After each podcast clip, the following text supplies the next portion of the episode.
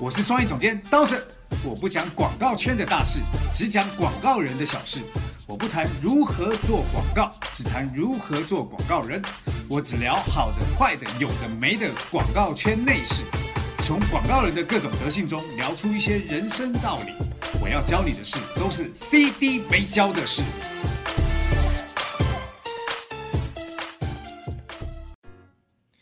CD 没教的事，我是刀子。大家好，我是杨帆。哎，今天呢，我们这个话题呢，是从我们的创意门徒群里面找出来的。是的，因为我们门徒群有一个规则，就是呃，刀森老师会固定开那个论课来回答大家的问题，然后在群里大家提的所有问题里，我们票选第一名的就会被录成一期节目啦。对，那这一期节目呢，其实比较特别啊，特别的点就是说，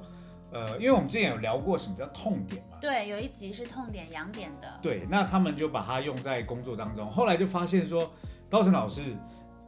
有时候我们在找那个痛点啊，找到的到底是不是真的痛点？嗯，就是这个问题，就是如何通过问问题来挖掘真正的痛点。对，那今天我们就来聊什么叫做真正的痛点，好不好？嗯呃，其实因为这样啊，我们的策划团队的那个策划人员，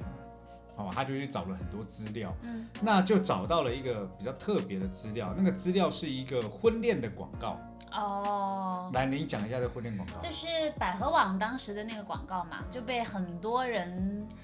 热议。就是其实因为百合网不是说呃希望大家可以在上面相亲，然后最后步入婚姻的这样一个网站，嗯但它整支的广告就是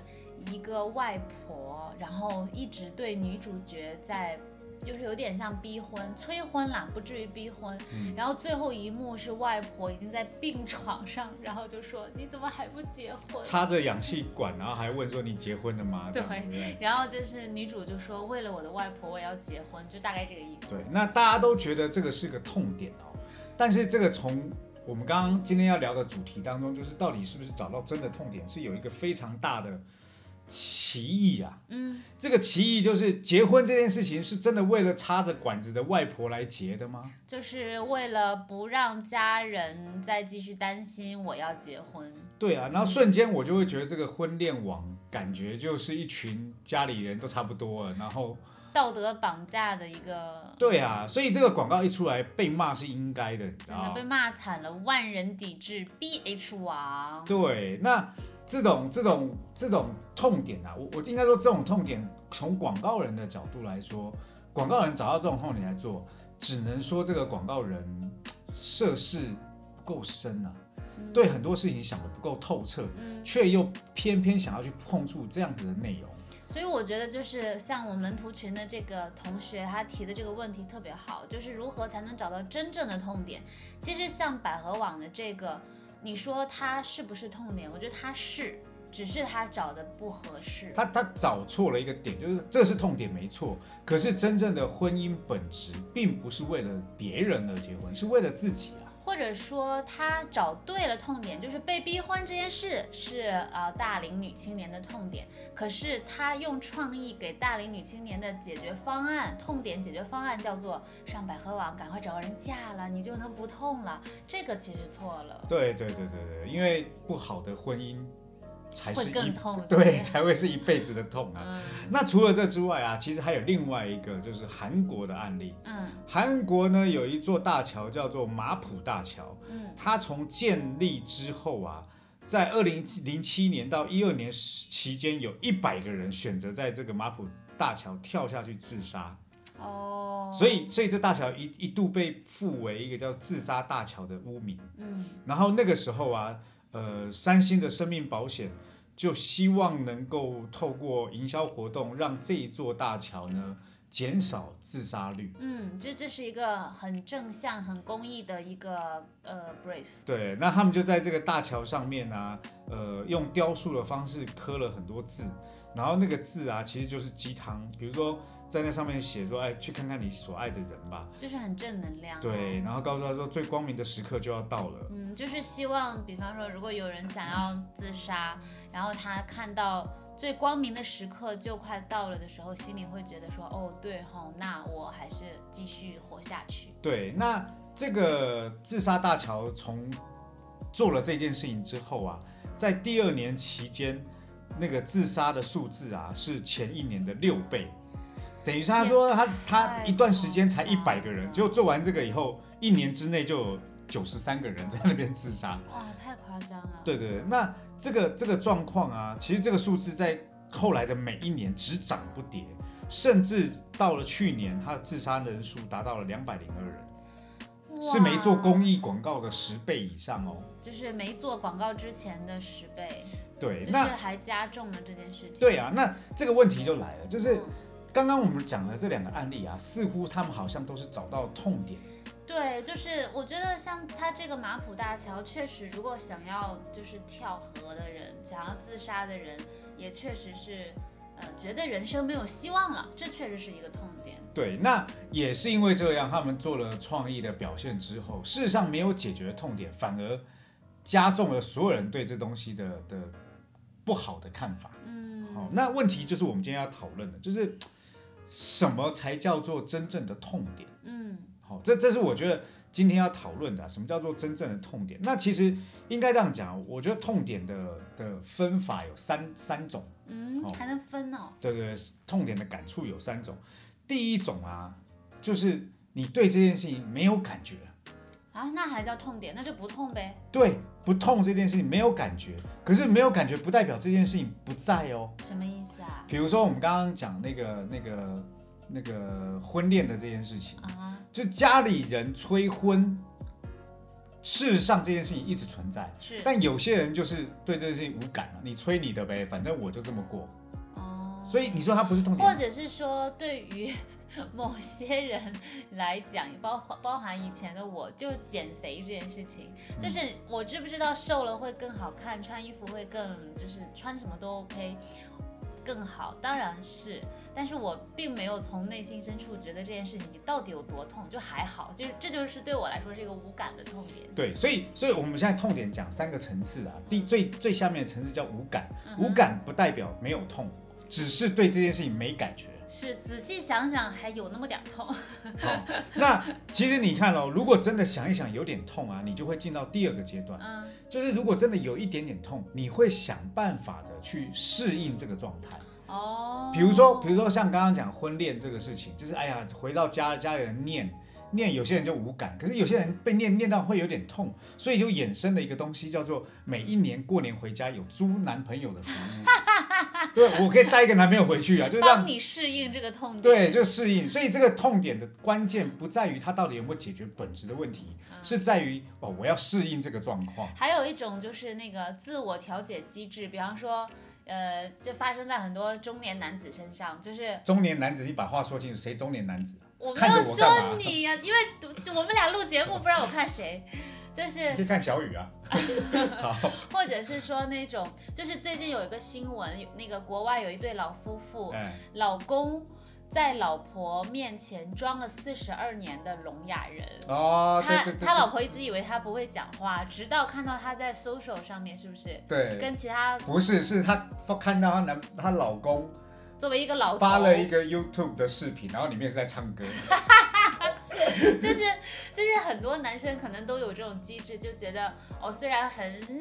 很喜欢女朋友，或者是很需要跟老婆在一在一起，但是也挺烦他们啰嗦的。的所以每当这个时候，就要有一种适应机制，这个痛点就被适应了，左耳进右耳出，或者我干脆就是聋哑人。对对对，这这个简单的来说，就是痛还是在痛，嗯但是这种痛啊，让他的感觉就是啊，那我我拿一个东西来来当适应一下，嗯来来就是当一个解决方案，就是等于是一个一个一个解决方案啦。对一个就是替代性的解决方案。好，嗯所以痛点的第二个层次叫适应，嗯。第三个层次才叫做抱怨。哦，抱怨其实就是比较显性的显化出来的痛了。对，所以当这个东西变成抱怨的时候，你们才会发现，哦，这才是真正的痛点。所以有些人并不是真的痛，有些人是真的痛到他开始会抱怨，那这个才能够被提炼为痛点。嗯，好那问题就来了，问题就来了，就是我们讲到了，呃，刚刚的那两个例子啊，嗯那那两个例子当中，其实最直接的就是第一个婚恋的例子，它其实会变成像是他的那个自适应的痛点被拿出来讨论，而那自适应的痛点其实会让人家觉得很反感，嗯，是的，对不对？你你你的婚恋，你的婚恋机构是一个呃叫做叫做替代方案，嗯。可是真正的解决这个问题，并不是这个替代方案，嗯。而是找到一个真正跟你合拍的人才是对的啊、嗯对不对？所以那个网站应该是说，我们提供了很多可以让你找到合拍人的机会，而并不是告诉你说随便找一个人结婚嫁了算了。对，根本就选错痛点，对，那那个大乔也是啊，是大乔那个以为，哎呀，在那些所有要跳下去的人之要跳去之前，鼓励他们，对，鼓励他们，给他们一些正能量，就觉得那个那个就解决他们痛点。不，那不是痛点。是，其实我觉得像那个大韩国那个大桥的案例，一定程度上可能是一帮就是并没有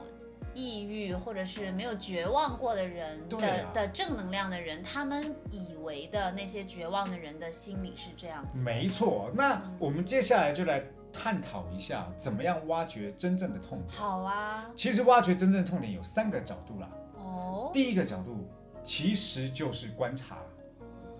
你你可以没有得过抑郁症，嗯，但你总可以去那些心理咨商师的办公室里面去观察一下抑郁症在跟心理咨商师沟通的时候，他们到底需要什么。嗯观察很重要。刚刚婚恋那个也是啊，如果你真的去观察一下那一些还没有结婚大龄女青年的人，他们为什么不结婚的原因是什么？没找到合适的人对呗。，你就应该去观察嘛。是的，观察了以后，你才能大概知道哦，那个痛点到底在哪里。如果观察不行，我们就进到第二个方法是什么？——访谈。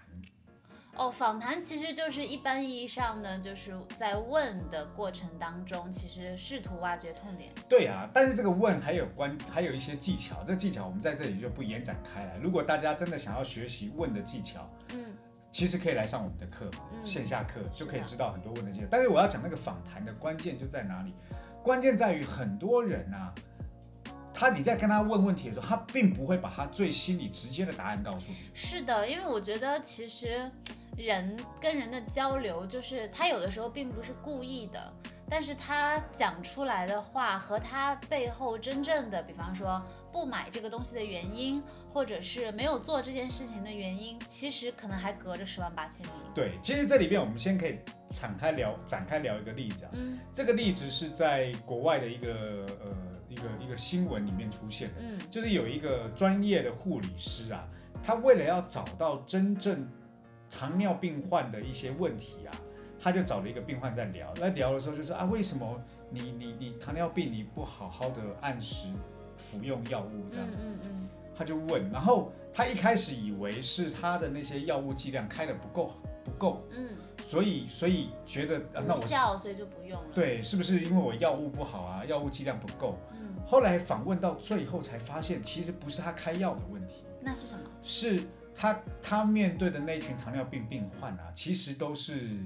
呃就是中低收入户，嗯所以他们为了要让自己的病嗯能够持续有药吃，而且是省钱，所以呢，他就把每一次开出的剂剂量的药分了两三次把它吃了，省着吃。省着吃。嗯，所以省着吃的结果就变成你药药物不够啊，药量不够，所以所以身体还没有恢复。而且是有可能会越来越糟。哦，好，所以当那个那个医护师 Teresa 她发现了这个问题以后啊，她并没有去改变她的药量的方法，是反而是推动了中低收入户的呃医保，哦，让帮他们解决这个问题。对，帮他们解决那些中低收入户用药不够剂量、不够钱的那个问题。也就是说，在访谈之前，可能看起来的那个痛点是。嗯，医疗方面的，比方说是呃，比方说没有对症下药啊，或者是开的剂量有问题，或者是生活习惯等等等等，看起来是一个医患的问题。结果后来发现背后真正的痛点是经济。没错，没错，没错嗯。那我们刚刚讲的观察跟访谈嘛，对不对？第三块其实也是最重要的关键，是什么呢？叫做沉浸，就是沉浸式体验的沉浸。对对对对，你你一定要进到那个比如说你你说大婚大龄女青年不结婚，那你真的就你真的要去到上海那种相亲公园去看看，不，你真的要把自己弄成大 大龄女青年。这个这有的男性的广告人怎么办？难道要变性吗？对啊，对，所以你你真的要，因为你刚刚说到了那个相亲角，其实还是观察。其实相亲啊，对，而且那个观察的其实更多是他们的爸妈。对，但如果你真的到了那个状态，你真的变成那样的角色，其实你就会发现，哦，原来那个婚恋的广告的痛点真的不是这个是痛点。啊，然后自杀的那个，如果你真的就是一个曾经得过抑郁症的患者，嗯，你就会知道那些话对于这些人来说根本没用。是的，其实我觉得像你刚刚说那个抑郁症患者的那个，我们每一个人其实也有嗯、呃负能量比较强的时候，或者情绪比较低落的时候。嗯其实我们自己去投射一下那个时候的我们自己，就是试图让自己沉浸在比较 down 的那种状态底下，可能也会稍稍有一点感觉吧。是是，呃，我应该这样讲啊，其实抑郁症的患者啊，通常的身体状况都会变成是他没有办法睡觉，是，长期的失眠。所以你说他们累吗？他们其实呃他们不累吗？他们很累，很想睡觉。精神其实很紧绷。对，然后一直没有办法睡嘛，所以为什么他们会选择自杀？因为只有自杀才是他真正可以睡着的关键，真正睡觉休息。休息啦。对，所以其实抑郁症的最好的方式啊，是陪伴，让他们安心的睡着。嗯好，那这个才是我觉得最好陪伴。所以你看，如果照我们刚刚这样讲，沉浸式的这个广这个这个事情，也有一个可以开展出来的内容，也就是呃，之前呢有一个团体，他们打算要，他们发现在呃开发中的国家，很多婴儿都出生在，对，都都死亡在刚出生没多久，你是说那些早产儿吗？早产儿。哦，所以他们就认为啊，因为那些开发中的国家偏偏比较偏偏远的地方，偏远的地方的那些经济不好，所以他们希望开发出一个低价的保温箱，帮孩子们能够保温。对，因为早产儿一般出生之后就要立刻进保温箱。对，后来发现他们经过沉浸的观察，就进到那里面去，去跟那些人相处，后来才发现这一些早产的婴儿并不是死在医院的保温箱里面，付不起那个钱，并不是付不起那个钱。那是因为什么呢？是因为他们从他们家要到医院的路上，路途太遥远了，所以在路上他就已经死了。哦，并不是说保温箱不够，而是在那个路途过程当中是危险系数最高的时候。对，所以后来他们就改变了他们一开始抓的痛点，改变成什么？做成一个便宜并且易携带的保温袋，哦，等于是让他们在出生的时候，如果遇到早产，放进保温袋，赶快送医院，在那段时间保温。到了医院其实就有保温箱了，专业的了。对，所以他们做了这个产品以后啊，才真正解决了痛点。所以，但是像像这种嗯特别棒的解决方案，真的是你要深入到那个环境里面，然后跟就是那个沉浸，就是可能跟他们相处一段时间，才会发现那个真正的问题在哪里。没错，没错，没错。所以你看哦，现在的广告公司的策略部门就是专门在找痛点跟痒点的这个这群人，对，因为他们的工作每一个礼拜可能要写六到七个案子，同时搭着好几个痛点要想，对，所以他根本不可能完成我们刚刚说的观察、访谈跟沉浸。那怎么办呢？所以他们现在的做法就是 copy paste，以自己以为的概念、自己以为的状态去做这样子的这样子的工作，弄到最后客户的痛点也没解决，但是这些策略人员还会很自自傲、骄傲的告诉大家，我就是专业的。这个会弄到广告行业在策略端就已经出了最大问题。那老师，你的建议是什么？就是呃因为这个现状没有办法去改嘛，就是同时确实要做很多的 case，那我没有办法每一个都去沉浸式去找痛点，那我应该怎么办呢？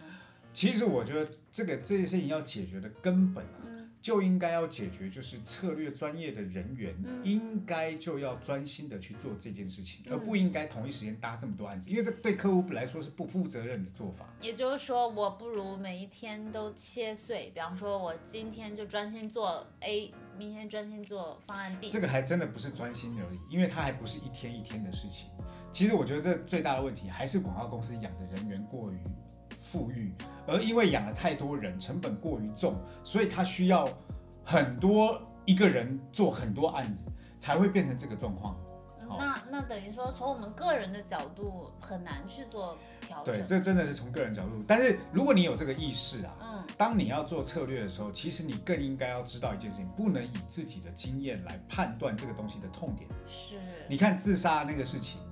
因为那些人都健康的人，他们并不是抑郁症患者，所以他们做这件事情反而导致了更坏的结果发生。是，不过我想替那个就是马普大桥这件事情讲一个我的别的观点啦。嗯，就除了说他痛点找到之后的解决方法有一点错误，可能导致了这个悲剧的发生之外，其实还有一个原因，我觉得是新闻媒体的报道。就是助助。长了这件事情，其实不是过于浮夸。像我们以前上呃电视课的时候，我们老师就说，其实，在新闻报道当中，关于一些新的作案技巧，呃，他们在做那个专题的报道的时候，都会有犹豫，因为你把它报道出来是。就是请市民们就是提防，不要被骗啊，或者不要被怎么样。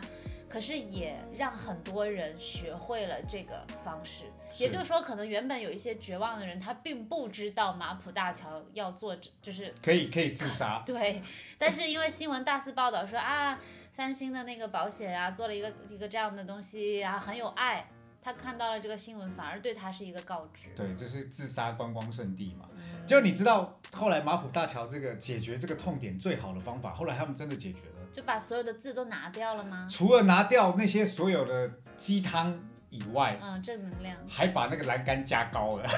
高到根本爬不出去。所以你说解决那个痛点最直接的方式是什么？不就是连跳都让你跳不出去，哦对不？对？反正就是到了的话，然后就发现说啊，这个地方不行，那这围墙太高了要，不我还还倒不如是改跳楼天改天再说吧。改天再说。好，所以所以我们今天聊到这个痛点啊，真正找到痛点的方法，我可以跟你们讲了。嗯好，那痛点的几个层次也跟大家讲。其实最后要讲的观点是什么？就是痛点真的不是用想可以想得出来的。是的，就不是一个人去臆想出来的。对你一定要亲自的去证实，然后亲自的去观察、研究、使用，去找人访谈，真心的去体验、沉浸之后，你才知道那个痛点在哪里。嗯，好，如果你没有真的痛过，不要告诉我你的痛点是非常厉害。嗯好，那这也是我觉得为什么我一直说广告人一定要经历各种生活，经历各种事情，世间冷暖、悲欢离合，一定要经历过一遍。因为当你经历过完一遍以后，你就可以知道那个痛点在哪里。也就是刚才说的，就虽然可能我没有办法，呃，给我五六个案子，我说我只要一个，只做一个，但是我可以在平日当中去增强观察，然后见到不同的人，不管是什么时间，你都可以用访谈的方式，试图去了解这类人的痛点。对，这也是我们创意门徒群里面重要的关键。我不是带在里面只教大家去思考创意怎么做，而是带大家不断的透过生活的体验，不断不断透过了一些呃不同养分的灌溉，其实让所有人真正把创意融入在生活当中。嗯，这也是一种场景，就是我们在创意思维上，呃，跟一帮同频，然后都很有创意的小伙伴聚在一起，然后我们的呃思维方式包含就是等于多长了不同的眼睛，然后不同的脑袋，大家一起来做。对，那这个也是我觉得门徒群我们很重要的一个做法。嗯，那除了门徒群之外，接下来我们会开的线下课是的，也是一个很重要。那你知道为什么我想要开线下课？因为我觉得有很多时候啊，你在线上课听到的知识，其实你都好像自己感觉自己已经懂了。可是如果你没有在线下课里面跟着我一起去理解，因为我们在线下课会做很多互动，是的，去玩。你你如果没有跟着这个跟着我们去玩，看着我在做很多事情，其实对于你来说，你都觉得啊，我懂了，这知识我懂。可是如果没有做，其实你根本都不懂。是，就是这这个可以跟大家多聊几句，因为之前就是刀锋老师决定要做线下课之前，其实我们都在劝他说，不然我们就线上化好了，因为一样是讲讲呃知教知识给大家，或者是说呃带大家去做一一些小练习。其实线上对我们来说，不管是成本啊，是需要准备的这个难度都低好多。但是刀森老师比较坚持，希望线下可以直接的用能量去让大家互动起来。是是是，所以呃，接下来线下课啊，不只是让你听到知识点，还会有很多游戏让你去感受到里面的呃知识点要更传达的概念。嗯好，那怎么样去报我们的门徒群或者我们线下课嘞？嗯，其实都是可以加小 F 就行了。小 F 的微信号是 R E N U F U N E R。对你，你加了这个小 F，就跟他讲说你要报门徒群或者是线下课。是的。那线下课时间是下礼拜北京场开始了，对不对？呃，对，北京场是清明小长假，然后广州场是五一小长假，然后上海场是中间的四月十九号到二十一号。对，那呃，如果呢你会有一些呃时间的问题，或者是关于费用的问题，嗯，其实什么问题你都可以找到小 F，跟小 F 讲，只要你想上课，我们都一定想办法可以让你满足。可以直接真讲你真正的痛点就好了。对，讲你真正的痛点，我们都可以帮你搞定，好不好？好，那今天我们的节目就到这里结束啦。那也希望大家能够踊跃参与跟转发、订阅我们的节目内容，是的，然后把这个东西分享给你的好朋友。嗯，好，那下周同一时间继续收听我们的 CD 没教的事，拜拜拜拜。